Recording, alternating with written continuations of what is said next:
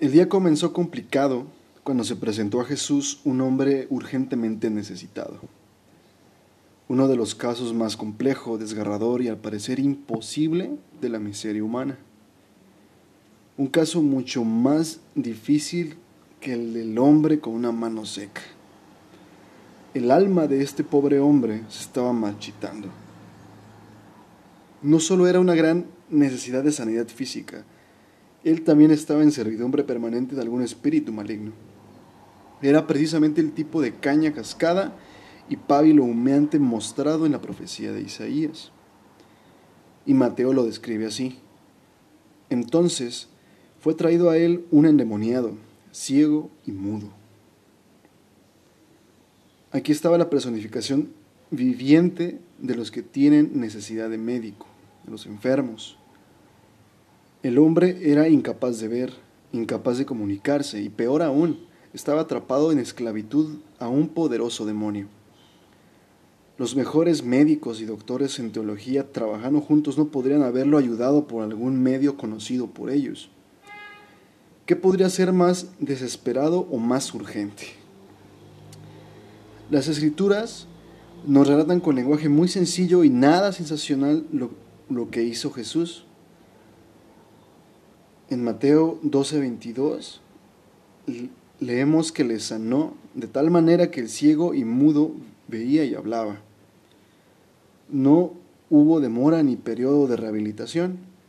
Esta fue una liberación completa e instantánea.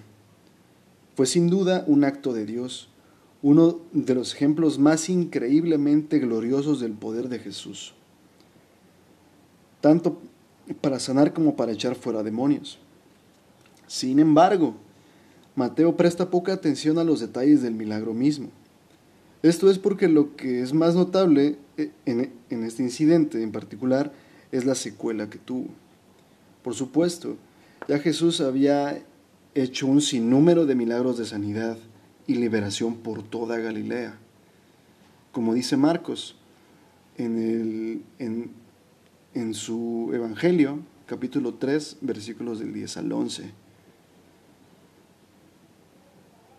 Porque había sanado a muchos, de manera que por tocarle, cuantos tenían plagas caían sobre él, y los espíritus inmundos al verle se postraban delante de él y daban voces diciendo, Tú eres el Hijo de Dios. Innumerables personas ya habían visto a Jesús sanar y liberar a individuos. No había ninguna duda acerca de la fuente de su poder. También los demonios daban testimonio de que Jesús era el Hijo de Dios. Y Marcos añade que las personas que se agolpaban en torno a Jesús incluían a muchos de los que habían venido de todas partes de Galilea y sus regiones fronterizas, específicamente de Siria al norte, de Decápolis y Perea al este, y de Jerusalén y Judea al sur. Y en palabras de Mateo, y recorrió Jesús toda Galilea, enseñando en las sinagogas de ellos y predicando el Evangelio del reino, y sanando toda enfermedad y toda dolencia en el pueblo. Y se difundió su fama por toda Siria, y le trajeron todos los que tenían dolencias, los afligidos por diversas enfermedades y tormentos, los endemoniados, lunáticos y paralíticos, y los sanó. Y le siguió mucha gente de Galilea, de Decápolis, de, de Jerusalén, de Judea y del otro lado del Jordán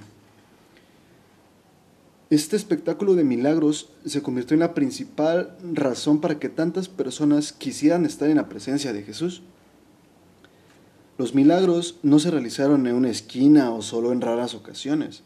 No eran la clase de, dolencias vagas e invisibles en las que los falsos sanadores de hoy día parecen especializarse.